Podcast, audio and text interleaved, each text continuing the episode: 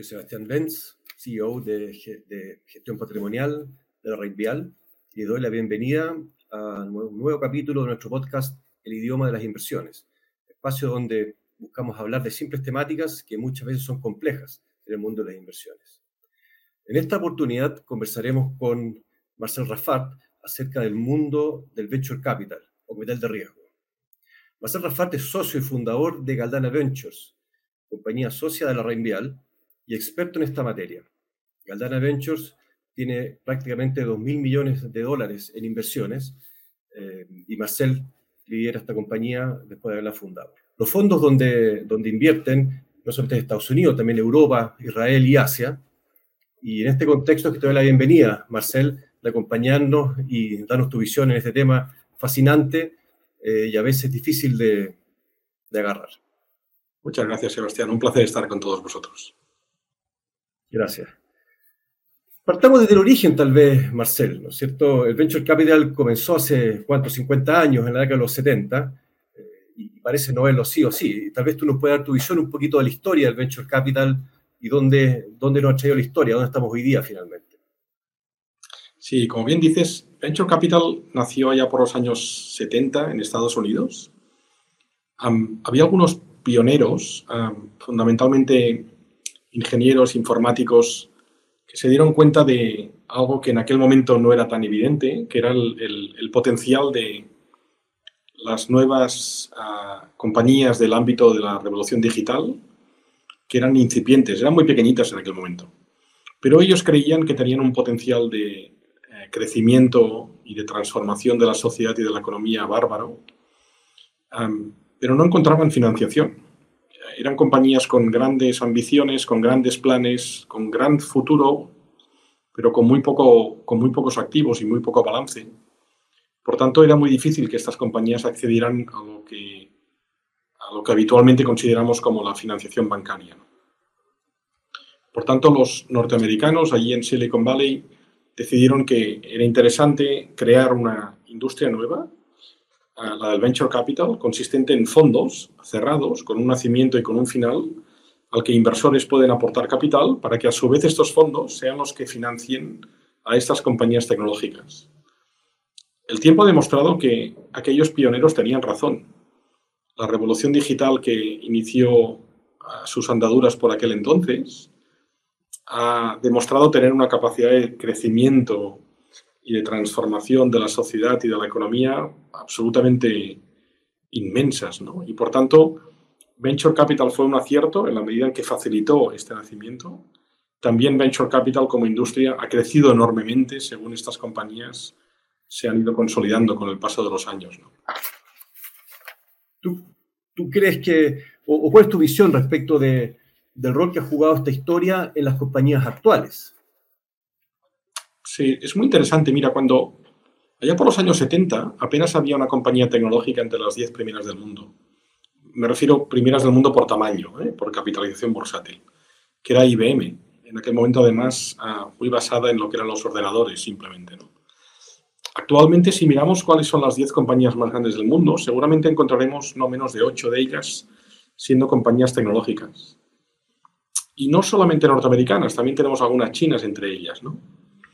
Por tanto, podemos decir que la revolución digital efectivamente ha dado pie a la explosión de un sector completamente nuevo que ha sido capaz de subir a lo más alto de los rankings de los tamaños de las compañías. Y por tanto, Venture Capital, que ha sido quien ha financiado en sus etapas iniciales, cuando son privadas estas compañías, em, estos éxitos tan grandes, pues evidentemente ha podido crecer también de forma muy considerable. Por tanto, aquello que en los años 70 era una anécdota en las economías mundiales, hoy en día es un motor de desarrollo de las economías en cualquier rincón del mundo, sin el cual no se puede entender el, nivel, de, nivel, de, el, nivel de bienestar social y económico que gozamos en todos los lugares del mundo. Por tanto, estamos ante una revolución económica, tecnológica y social de dimensiones muy grandes, para la cual Venture Capital se inventó para poder facilitar la financiación en etapas iniciales. el éxito de ambas es, muy notorio, es muy considerable y yo creo que está reconocido por todo el mundo. Claro, tú mencionabas eh, China recién en, tu comentario. Si bien esto inició en, California, pero esto hoy día lo vemos en, todo el mundo, ¿no? Hay, hay venture capital en Europa, en Israel, en Asia. Es realmente un fenómeno mundial. Totalmente. Bueno que sea así, porque en el fondo lo que hemos visto es que la revolución digital inició sus primeros años con un epicentro muy claramente marcado, que era Silicon Valley. allí se creaba un porcentaje altísimo del valor que la revolución digital fue capaz de generar en sus etapas iniciales. Actualmente ya no es así. Actualmente Silicon Valley sigue siendo un epicentro muy potente, pero se han, se han ido añadiendo múltiples epicentros de esta revolución que como decía antes es social, económica, tecnológica, hoy es difícil ya encontrar, cualquier país del mundo tiene su propio ecosistema de innovación empresarial, pero es verdad que en términos de tamaño encontramos epicentros muy potentes. Por ejemplo, en China yo creo que ya es comparable al de Silicon Valley, India, Sudeste Asiático, Corea, Europa, Israel, Reino Unido, Latinoamérica, son epicentros que están consolidándose con el paso de los años y esto creo que hace que la revolución digital gane en diversidad, gane en dispersión geográfica y le facilite a todas estas regiones y países del mundo aprovecharse de la ah, inmensa creación de valor que esta revolución va a suponer para todas nuestras economías. Con lo cual, yo creo que es muy sano, es muy saludable, fomenta un volumen de competencia mayor todavía, creo que no tienen sino beneficios, ¿no? Este tipo de dispersión geográfica tan potente, ¿no? ¿Y crees tú que hay algunas regiones del mundo que, se especifican o, se especializan en ciertas áreas? Algunos que, estén empujando inteligencia artificial, otros que estén empujando, en fin, ¿no es cierto?, temas logísticos, en fin. Eh, ¿O es algo que en realidad eh, es global eh, en todos sus ámbitos? Yo creo que o sea, lo que observamos es que la revolución digital no tiene ritmos exactamente iguales en todos y cada una de las regiones del mundo. Es decir, el nivel de avance, el nivel de progreso de esta revolución digital tiene matices que lo hacen diferente en unos lugares y en otros. Y esto supone una, una, esto tiene una consecuencia inmediata en la tipología de compañías que vemos que se consolidan en cada una de las diferentes etapas del desarrollo de la revolución digital. Te pongo un ejemplo. Durante los años, durante los primeros 10 años del siglo XXI, entre el 2000 y el 2010, vimos una explosión muy considerable de compañías de comercio electrónico, triunfando en, Estados Unidos y en las zonas geográficas de fuerte influencia de Estados Unidos. Es difícil que hoy en día encontremos compañías nuevas que aspiren a lograr éxitos grandes en comercio electrónico, porque seguramente la etapa en la que se consolidaron los liderazgos ya pasó. en estos momentos estamos viendo en Estados Unidos y en todas sus áreas de influencia, vemos inversión muy potente en lo que se llaman compañías B2B, sobre todo en software, as a service, cloud computing.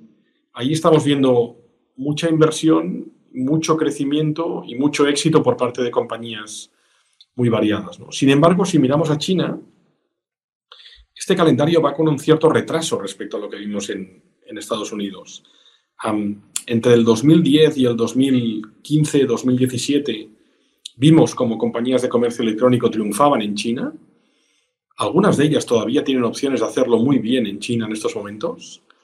Y sin embargo, lo que esperamos para los próximos 5 o 7 años es que sea justamente las compañías de software as a service, de cloud computing, las compañías B2B, sean, las que poco a poco irán tomando protagonismo. ¿no? Por tanto, no es tanto que las regiones se especialicen, pero sí que es verdad que los ritmos de desarrollo son asimétricos y, por tanto, el éxito de unos modelos de negocio u otros dependen un poco de en qué fase se encuentran esos, esos países. ¿no?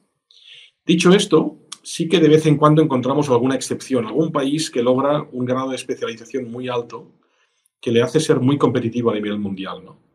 Por ejemplo, Israel es una potencia mundial en temas de ciberseguridad. Eh, compañías que surgen en el ecosistema israelí han logrado éxitos a, a, escala mundial que hacen que el país se haya convertido en una potencia mundial en ese sentido. ¿no? Pero digamos que estos serían algunas excepciones a la norma general, que es que vemos compañías de todos tipos en todos los lugares. Lo que marca un poco cuáles están triunfando más en cada momento depende mucho de cuál es el grado de desarrollo de, esa, de ese país y de esa economía dentro de la revolución digital. ¿Y piensas tú que también temas regulatorios o, no regulatorios, ¿cierto? Pueden influir también en el desarrollo, países más cerrados, países donde el Estado eh, es activo o países que son libres completamente? Enormemente. Yo creo que hay, hay, entornos regulatorios que son más favorecedores de la libertad uh, para que los startups se desarrollen con, con todo su pleno potencial.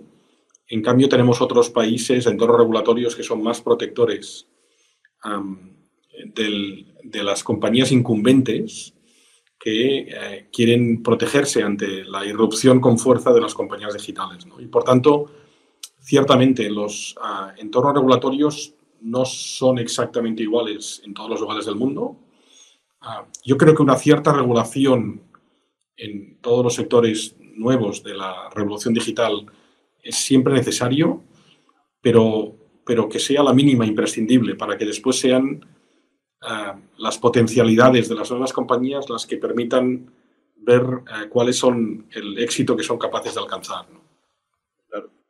Estamos conversando con Marcel Rafart, socio fundador de Galdana Ventures. Marcel, eh, en 50 años de, revolución digital hemos visto, y tú lo mencionabas, distintas tendencias, ¿no es cierto? El, comercio electrónico, en fin. ¿Qué crees tú que, son las tres o cuatro líneas que, que de aquí hacia adelante van a estar empujando. Me imagino que inteligencia artificial, eh, impresión 3D, eh, ¿cuál otra nos podrías tú ilustrar que son líneas donde uno tiene que estar atento en esta revolución digital futura? Yo creo que sí, yo creo que es, es, muy interesante. tu pregunta contiene implícitamente un mensaje que es muy, con el que estoy muy de acuerdo, ¿no? que es que una, una, cosa es el paraguas de la revolución digital, otra cosa es aquellos sectores que en cada momento eh, se presentan ante el mundo de los inversores y de los consumidores con mayor potencial de éxito y de crecimiento. ¿no? Y por tanto, tu pregunta es muy válida. Mira, en estos momentos lo que estamos viendo, nosotros, como sabéis, somos inversores en los mejores fondos de venture capital del mundo y ellos son una buena, ellos, ellos son una buena indicación de cuáles son aquellos sectores en los que están invirtiendo. Entonces, lo que estamos observando actualmente es que inteligencia artificial está acaparando mucho el interés de los inversores. Aquí puedo decirte con poco riesgo a equivocarme que lo que se nos viene encima, la revolución de la inteligencia artificial puede ser de dimensiones absolutamente colosales, eh, puede llegar a transformar muchas cosas que hoy damos por sentadas o que estamos acostumbrados a hacerlas de una manera diferente como lo haremos durante los próximos años. Por tanto, inteligencia artificial está reuniendo muchísimo interés por parte de los inversores. Todo lo que tiene que ver con movilidad eh, también, también, está trayendo muchísimo interés por parte de los inversores. No, no falta mucho tiempo para que los vehículos, bien sean usados por particulares o bien sean vehículos de transporte eh, industrial y logístico, van a ser no, sé si 100%, pero al menos en un porcentaje alto van a ser autoconducidos. Y esto supone una revolución muy grande porque requiere de un grado de inteligencia en el, vehículo que se moverá solo muy grande, así como inteligencia en alrededor de esos vehículos que se estarán moviendo para entender en todo momento qué es lo que está ocurriendo y que ese vehículo pueda tomar decisiones autónomas para, para trasladarnos con total y plena seguridad. ¿no? Todo lo que tiene que ver con ciberseguridad, desgraciadamente, em, las nuevas tecnologías también permiten que gente con malas intenciones quiera hacer cosas malas y, por tanto, ciberseguridad es una industria que va a tener un desarrollo espectacular durante los próximos años porque querremos seguir siendo protegidos, tanto a nivel personal como a nivel corporativo, ante las tentaciones malignas de ciertas personas. Todo lo que tiene que ver con con impresión 3D, que a su vez tiene que ver con la revolución que esperamos que ocurra en las cadenas de fabricación transporte, almacenaje y entrega final, si, si, mediante impresoras 3D puedes alterar fuertemente estas cadenas de suministro, la verdad es que estamos ante una revolución muy interesante. ¿no? Todo lo que tiene que ver con salud uh, digital, uh, es decir, la manera en que los ciudadanos interactuamos con los sistemas de salud en cada país, um, veremos cómo durante los próximos años, gracias a inteligencia artificial, gracias a, a, la, a la, comunicación a través de pantallas, um, habrá una parte que hoy en día es presencial que seremos capaces de trasladarla al ámbito digital. Por tanto, todo aquello que tiene que ver la intersección entre salud y revolución digital va a ser muy interesante. Por tanto, eh, seguramente hay más, ¿eh, Sebastián, pero te podría decir que aburridos no estaremos. ¿eh? Es decir, lo que nos queda por los años, por los años, por los años próximos va a ser tan apasionante como lo que hemos visto en los últimos 15 o 20 años. Seguramente aparecerá algo que, que, no, que no estamos viendo hoy, ¿no es cierto? Así como en los 80 nadie se pudo imaginar lo que estamos viviendo hoy día, ¿no? y, y, por lo tanto, Totalmente. eso también es apasionante. Oye, y, y, hablando de cosas apasionantes, eh, estamos en un contexto complejo eh, en el mundo. La inflación ha llevado tasa de interés hacia arriba, hay temas geopolíticos, venimos saliendo de una, de una pandemia que probablemente ha producido algunos de estos, de estos factores. ¿Cómo, ¿Cómo se enmarca el venture capital y la inversión en venture capital con estos fuegos eh, cruzados? ¿No es cierto? Vemos eh, la historia de, de, Silicon Valley Bank, en fin, son, son, son, son demostraciones de que, de que el mundo va dando vueltas, que van llegando problemas. Eh, ¿Cómo lo enfrenta el venture capital o cómo lo enfrenta un inversionista de venture capital? Yo creo que los últimos tres años son un ejemplo perfecto de que tal vez tengamos que asumir como caso base que nos tocará convivir con la incertidumbre de forma permanente. ¿no?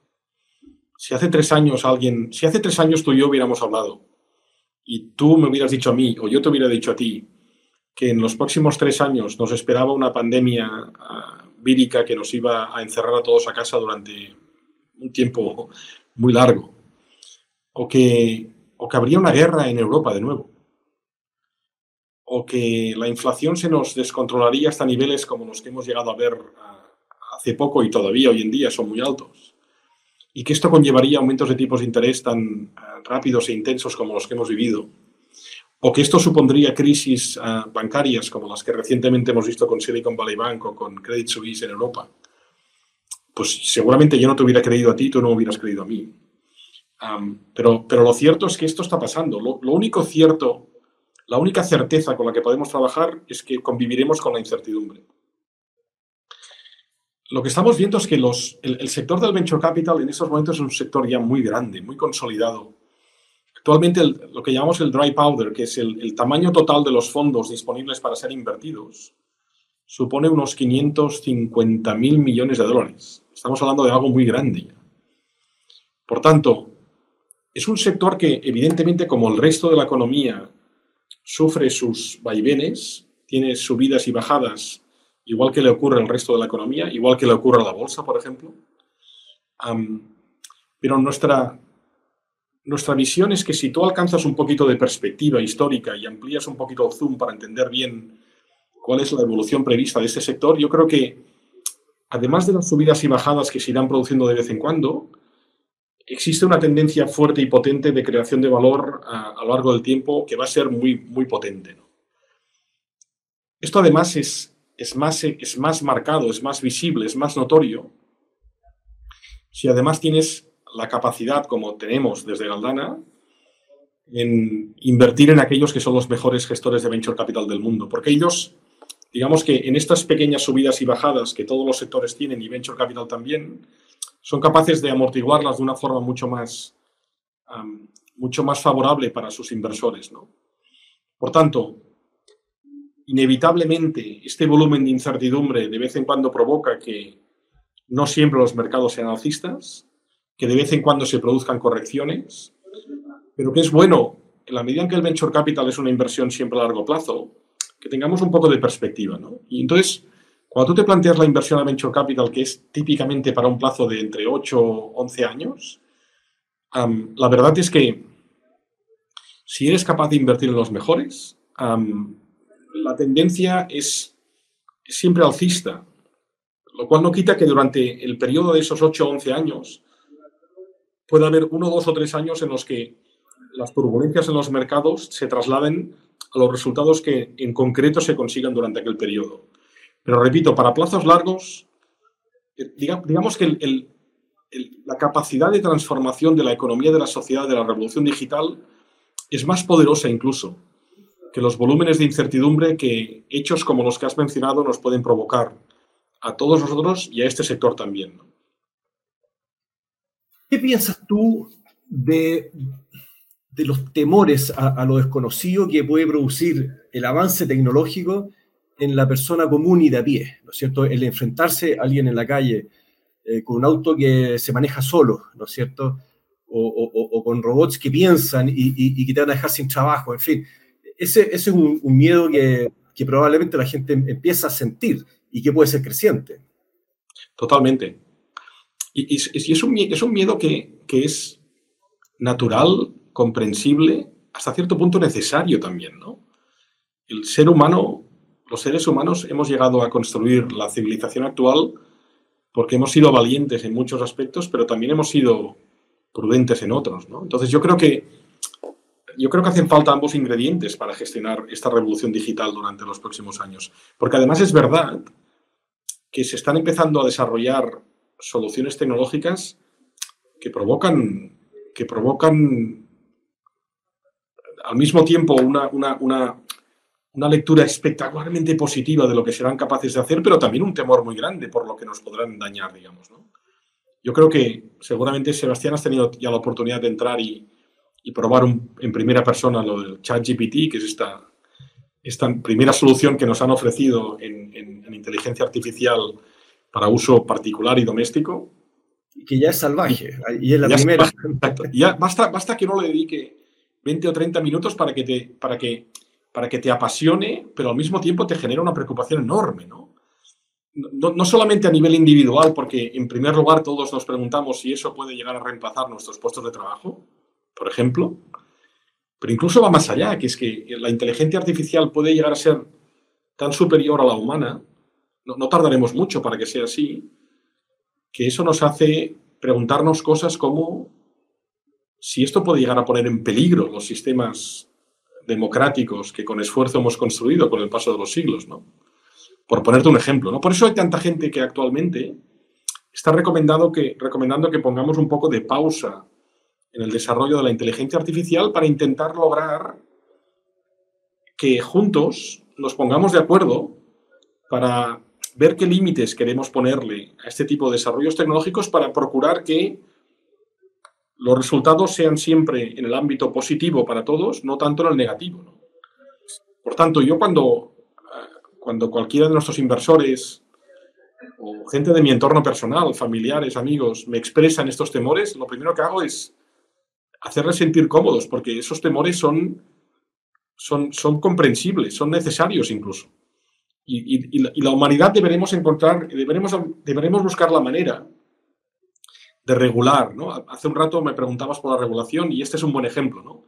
Deberemos encontrar la manera de regular cómo se puede, uh, cómo se pueden desarrollar soluciones en el ámbito de la inteligencia artificial, que fundamentalmente provean el bien para la humanidad y no el mal para la humanidad. Estamos conversando con Marcel Rafart, ya lo comentamos, socio fundador de Galdana Ventures y experto en, inversión en capital de riesgo.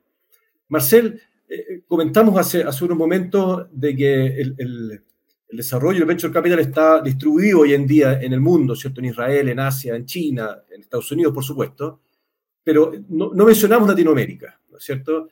Eh, definitivamente lo hay y, conocemos desde Chile eh, compañías chilenas y, latinas. Sin embargo, no lo hemos mencionado. ¿Tú consideras que vamos un poco por detrás como región o es un tema de tamaño? ¿Cómo ves el, venture capital, el desarrollo y, por tanto la inversión también en, Latinoamérica? Yo, creo que Latinoamérica va un poco por detrás de Estados Unidos, pero es que todo el mundo va un poco por detrás de Estados Unidos. En Europa también vamos un poco por detrás de Estados Unidos, ¿no? Y por tanto, yo creo que Latinoamérica efectivamente durante unos años no, no, no, estaba bien, no se estaba viendo em, los volúmenes de actividad que sí que ya se veían en otros continentes, fundamentalmente Estados Unidos. Pero yo te diría que los últimos 8 o 10 años el cambio es espectacular. Latinoamérica, yo creo que los, emprendedores tanto latinoamericanos como extranjeros que han venido a la región para intentar desarrollar nuevas compañías en el ámbito de la revolución digital, han comprendido que es un continente eh, con una potencialidad espectacular.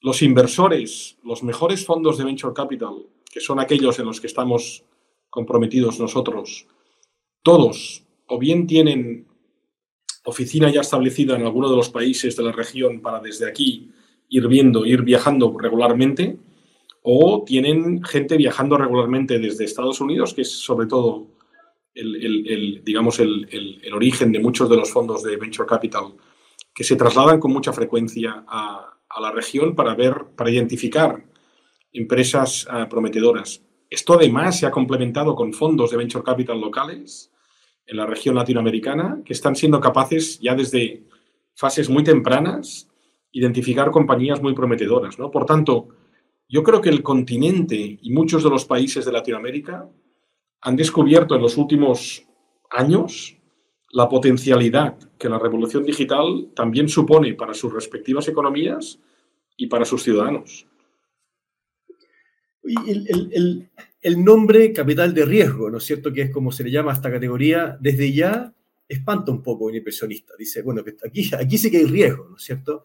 Eh, y por tanto, ¿cómo ves tú, qué consejo tienes tú para alguien que quiere invertir en venture capital, en capital de riesgo, eh, y no hacerlo de una manera completamente riesgosa? Sí, tu, pregunta es muy buena porque ah, estamos ante uno de aquellos casos en que el nombre define exactamente ¿no? qué es lo que ocurre, qué, relación con el riesgo tiene esta industria. ¿no?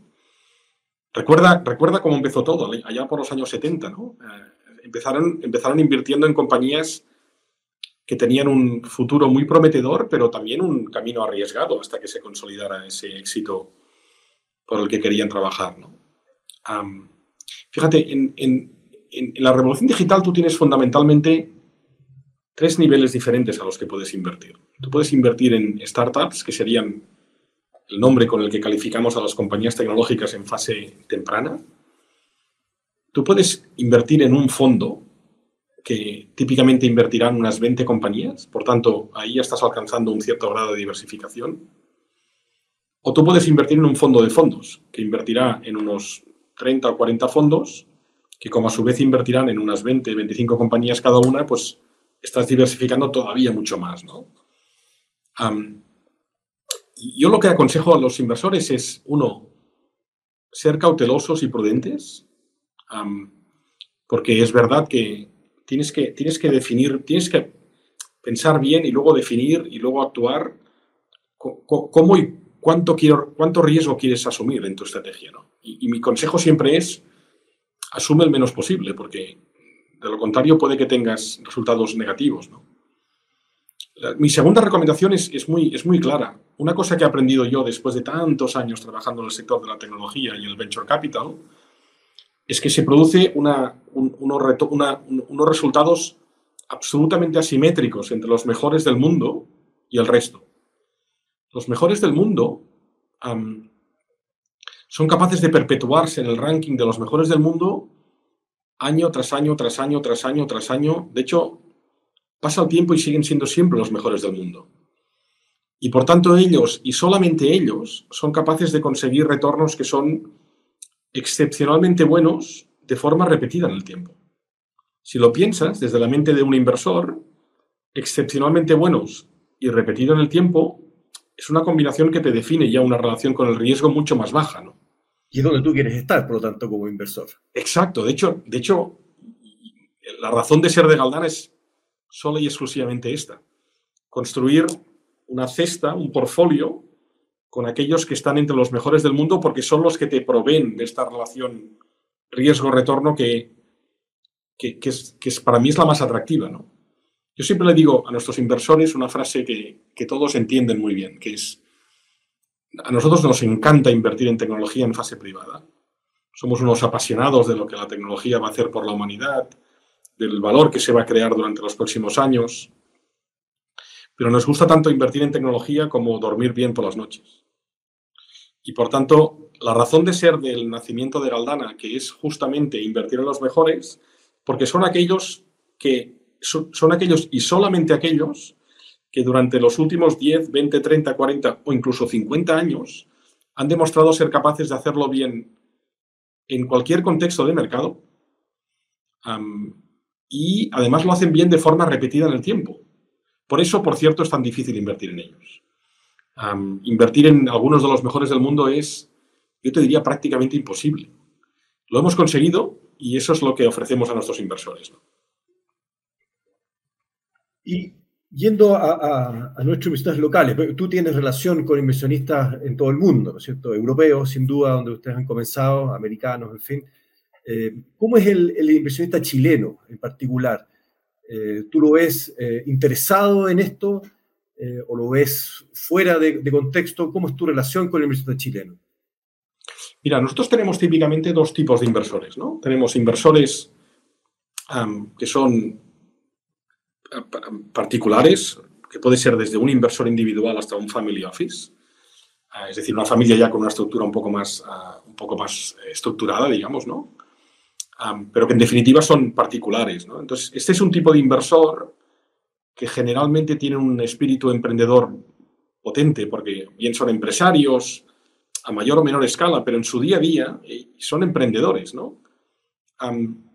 Y ellos son, digamos que siempre son más, más pioneros en la inversión en este tipo de activos que el otro tipo de inversor, que son los institucionales. Lo que hemos visto en, en, Latinoamérica en general, en Chile en particular, es que el inversor particular ya empezó a invertir en venture capital desde hace ya unos cuantos años, no todos, pero digamos que un número de ellos suficientemente grande, y por tanto, poco a poco, cada vez más gente tiene a su alrededor algunos ejemplos que pueden hablar con, de forma positiva de su experiencia habiendo invertido en, venture capital en los últimos años. Los que están empezando ahora, porque digamos que tienen, se mueven de una forma un poco más, un poco más lenta y además están mucho más afectados por la regulación, son los inversores de perfil institucional están empezando, han empezado recientemente, muchos están escuchando con un interés bárbaro porque han comprendido que Venture Capital, siempre y cuando puedas invertir a través de los mejores, puede llegar a ser un, complemento fantástico para tu portfolio. Pero, pero no cabe ninguna duda de que, el, de que el crecimiento de los inversores institucionales durante los próximos 5 o 10 años va a, ser, va a ser espectacular. Siempre y cuando logren invertir a través de los mejores, repito. ¿eh? Si no lo hacen, tendrán resultados que no van a ser excepcionalmente buenos y por tanto el desarrollo que tendrán en el activo durante los próximos años no va a ser tan extraordinario. Pero aquellos que lo hagan bien y que logren invertir en los mejores del mundo, bien directamente, difícil, o indirectamente a través de un fondo de fondos como el nuestro o como cualquier otro, no tengo ninguna duda de que su exposición al activo va a ser creciente con el paso del tiempo. Y en ese sentido, cuando miramos qué es lo que ha ocurrido, por ejemplo, en Estados Unidos, que es el mercado que empezó antes y por tanto es el más avanzado, hoy en día es, yo diría que es prácticamente imposible encontrarte a un, a un fondo de pensiones, a una compañía de seguros, a un endowment de universidad, es prácticamente imposible encontrarte a cualquiera de estos perfiles de inversores sin una exposición bastante significativa a venture capital. Por tanto, en Latinoamérica en general, en Chile en particular, particulares y family offices ya han empezado hace tiempo, están muy satisfechos. Institucionales han empezado más recientemente, pero la perspectiva que estamos convencidos de que habrá por delante será muy, muy, muy, muy, muy positiva en ese sentido. Ahora, Marcel, por supuesto que puede haber interés, ¿no es cierto? No solamente en Chile, en el mundo. Eh, tú mencionas que hay un dry powder, ¿cierto? Hay dinero disponible para invertir eh, preparado. Pero uno se pudiese preguntar, oye, pero llevamos 50 años de, revolución digital. ¿Esto no estará ya madurando? ¿No se acabará el, desarrollo? Eh, como ha pasado con otras revoluciones, ¿cierto? Que tienen un desarrollo muy bien y después dan paso a otra cosa. Y, y si ese puede el caso, bueno, ya no habría dónde invertir, ya me así, por más interés que hubiera. Exacto. Sí, sí. Esto es una pregunta que me hacen, que me hacen algunos inversores de vez en cuando. Es muy buena pregunta porque es verdad que a veces tenemos la sensación de que las cosas, como en este caso la revolución digital, tienen un inicio, un crecimiento, una madurez y un, y un, y un final, digamos, ¿no? Y por tanto, la pregunta, la pregunta tal y como tú me has hecho, es, ¿corremos el riesgo de que esto en algún momento, más bien pronto que tarde, empiece a ir a menos? ¿no? Y, justamente lo que comprobamos, que aquellos que estamos en el día a día inmersos en esta revolución, es que es justamente lo contrario. Es decir, la velocidad a la que los, los emprendedores, las nuevas empresas, aportan innovación, bien para usuarios particulares, bien para usuarios empresariales, la innovación que se aporta anualmente para que la podamos incorporar a nuestras vidas, aquella que nos interese, aquella que tenga éxito, que tenga sentido. ¿no? El, volumen de ellas va creciendo año a año. El ser humano las integra en nuestras vidas particulares de una forma muy natural y pronto ya dejamos de pensar en que esto fue algo que revolucionó nuestras vidas y que no hace tanto no hacíamos aquello. El iPhone no tiene tantos años. Y yo creo que estaremos todos de acuerdo que es difícil comprender nuestras vidas sin el iPhone. No hace tantos años el, teléfono era una cosa que lo utilizábamos para ponerlo aquí en la oreja, solamente para hablar.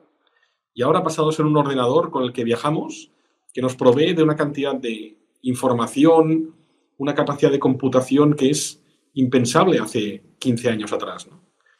Pues bien, lo que nos espera para los, próximos 10, 20, 30 años es algo que irá a más. no, quiero, no quiero aburrir a la gente, ¿eh? pero, por ejemplo, la revolución de los ordenadores cuánticos, la capacidad de computación que la tecnología cuántica supone respecto a la que hemos conocido hoy en día es exponencialmente superior. Tendremos ordenadores con capacidad de computación en fracciones de segundo para cálculos que hoy en día los ordenadores actuales les llevarían días. Y eso estará disponible ah, en algún momento, no sé cuándo, igual llevará 3, 5, 10 años para que tengamos ordenadores que no sé si serán con la forma que los conocemos actualmente, pero no me cabe ninguna duda de que esto irá a más. No, no. Eh, déjame que te lo traduzca de otra frase. Sebastián, si tienes algún hijo hija, algún sobrino sobrina que tenga dudas sobre lo que quiere estudiar, dile que estudie ingeniería, programación, informática, porque va a tener trabajo seguro durante muchísimos años. Porque, repito, el volumen de innovación que va a seguir transformando nuestra sociedad y nuestra economía no deja de crecer paulatinamente. Las, temáticas irán cambiando. Igual que dijimos que el comercio electrónico estuvo en Estados Unidos a principios del siglo XXI y ahora como que ya no es eh, la temática más atractiva para los inversores, pues las temáticas irán cambiando, pero, pero, pero la capacidad de, incorporar, los seres humanos incorporaremos innovación a velocidad muy grande y esto irá más, no irá menos, sino que irá más bien a más. Fantástico. De hecho, el comercio electrónico ya está incorporado probablemente, ya no es novedad, por lo tanto, pero es, algo que... Oye, Marcel, te agradezco mucho. Han pasado los minutos, se nos acaba un poco el tiempo. Ha sido una conversación muy entretenida, sin duda fascinante y, será entretenido poder volver a hacerla en un par de semestres más, quién sabe si es que los temas a tocar son completamente otros, hayan evolucionado como tú nos has indicado. Totalmente. Habrá, habrá, cosas, habrá cosas nuevas en el ámbito tecnológico que podremos compartir. Habrá, habrá, habrán cosas en el entorno macroeconómico, geopolítico, que nos habrán cambiado el panorama y las volveremos a compartir. Pero en todo caso, Sebastián, ha sido un placer muy grande por mi parte compartir este rato con todos vosotros. Bueno, te agradezco en nombre de la Rein Vial y quedamos conectados, pues. Muchas gracias. Un abrazo. Chao, chao. Hasta pronto. Hemos terminado esta súper interesante conversación con, con, Marcel. Marcel nos deja una invitación abierta a, invertir en Venture Capital de una manera específica, ¿cierto? Diversificada y con los mejores. Él provee un fondo para ello, pero ya lo dijo él, puede ser en realidad en cualquiera. Eh, el mundo sin duda del Venture Capital es, es apasionante Em, y ya ha quedado invitado para poder volver a conversar con él en algún minuto. Y yo los dejo a ustedes invitados a, nuestras futuras conversaciones en este ámbito de la tecnología o en cualquier otro, eh, temas que sin duda son muy interesantes. Les pido muchas gracias.